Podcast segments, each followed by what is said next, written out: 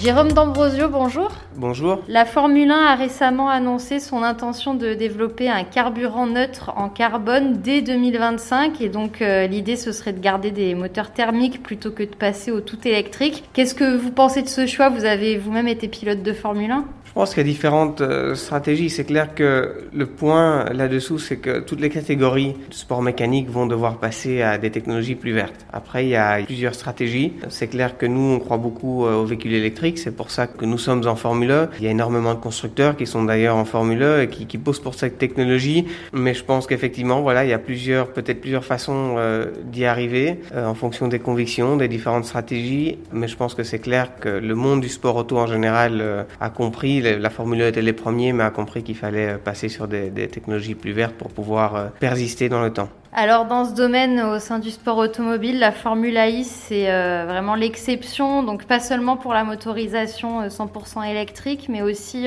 pour la politique qui est mise en place pour limiter l'impact environnemental du championnat.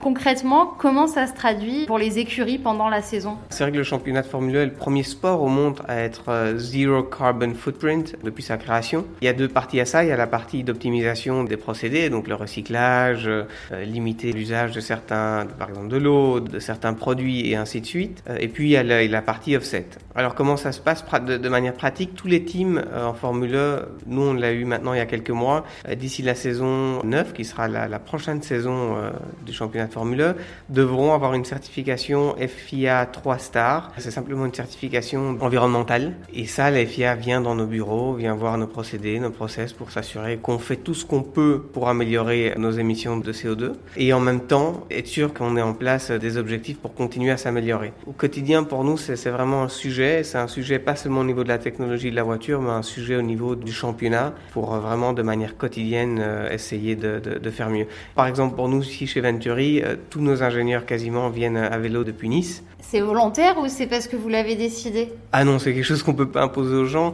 mais c'est une culture finalement. Et les ingénieurs qui sont en Formule 1, ça fait partie d'une passion aussi de vouloir travailler dans des, des industries qui veulent euh, devenir plus vertes. Et finalement, c'est devenu un petit jeu en interne où euh, ils mesurent les émissions de carbone euh, bah, qu'ils dépensent pas finalement grâce à ça. Et à la fin de l'année, d'avoir un total. Et finalement, c'est devenu un jeu entre eux. Et je pense 95% de nos ingés euh, viennent de Nice à vélo tant qu'il pleut pas ou que le, le temps le permet. Et il y a quoi d'autre comme segment où vous pouvez agir? Il y, a, il y a plusieurs segments, forcément. L'utilisation de papier, l'utilisation d'eau, le recyclage, la lumière, euh, limiter les, les, voyages en avion quand c'est possible. Il y a certaines écuries qui travaillent avec du personnel, parfois qui sont plus euh, en remote qu'on appelle ça. Donc on peut être ici une écurie Venturi et travailler avec un, ingénieur qui est basé en Allemagne et qui fait des allers-retours ou, en Espagne et qui fait des allers-retours toutes les semaines. Limiter ce genre de situation parce que forcément pour l'environnement c'est pas le, le meilleur scénario possible. Donc il y a plusieurs choses qu'on peut faire en tant qu'écurie pour vraiment s'assurer à vraiment limiter cette émission de CO2 au quotidien.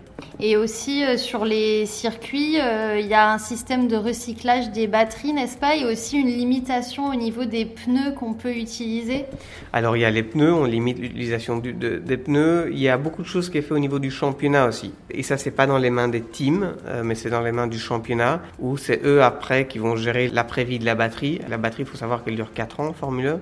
Ils ont des partenaires pour justement gérer tout ça. Et puis sur place, les recyclages et, et ainsi de suite. Est-ce que vous avez l'impression que l'image de la Formule E a changé enfin, du point de vue de cet engagement en faveur de l'environnement? Est-ce que ce qui pouvait paraître peut-être au, tout début comme un peu euh, folklorique devient quelque chose de sérieux pour tout le sport automobile je sais pas, c'est clair qu'il y a 8 ans, c'était complètement nouveau la Formule 1. Il y a certaines personnes qui ont peut-être mis du temps à le prendre au sérieux, le championnat, ce qui est tout à fait normal. C'était nouveau à l'époque, mais c'est clair qu'aujourd'hui c'est établi comme un championnat, euh, un des, meilleurs championnats au monde en course automobile. Et puis surtout, je pense qu'il y a 8 ans, on parlait de, de, devoir trouver des solutions plus durables par rapport euh, aux diverses technologies, diverses industries et ainsi de suite. Et c'est vrai que la Formule 1 à ce moment-là était, assez précurseur dans ce domaine. Il y a 8 ans, c'était pas forcément un domaine avec lequel tout le monde était familier. Depuis quelques années maintenant, je pense que c'est vraiment un, sujet, un sujet de discussion. La Formule 1 était, je pense, un peu avant son temps par rapport à ça. Mais du coup, c'est des sujets qui sont pris très très sérieux par tout le monde. Il faut voir ce sujet au-delà au de notre propre sport. Toutes les les industries au monde se posent la question à savoir comment est-ce qu'on peut euh, devenir plus durable. Si on veut que notre industrie perdure à travers le temps, il va falloir qu'il y ait certains sujets qui soient euh, adressés et sur lesquels on doit travailler. La durabilité et, et d'utiliser des énergies, technologies plus vertes, euh, c'est un sujet qui est primordial et il n'y a aucune industrie finalement au monde qui y échappe. Jérôme D'Ambrosio, merci beaucoup. Merci à vous.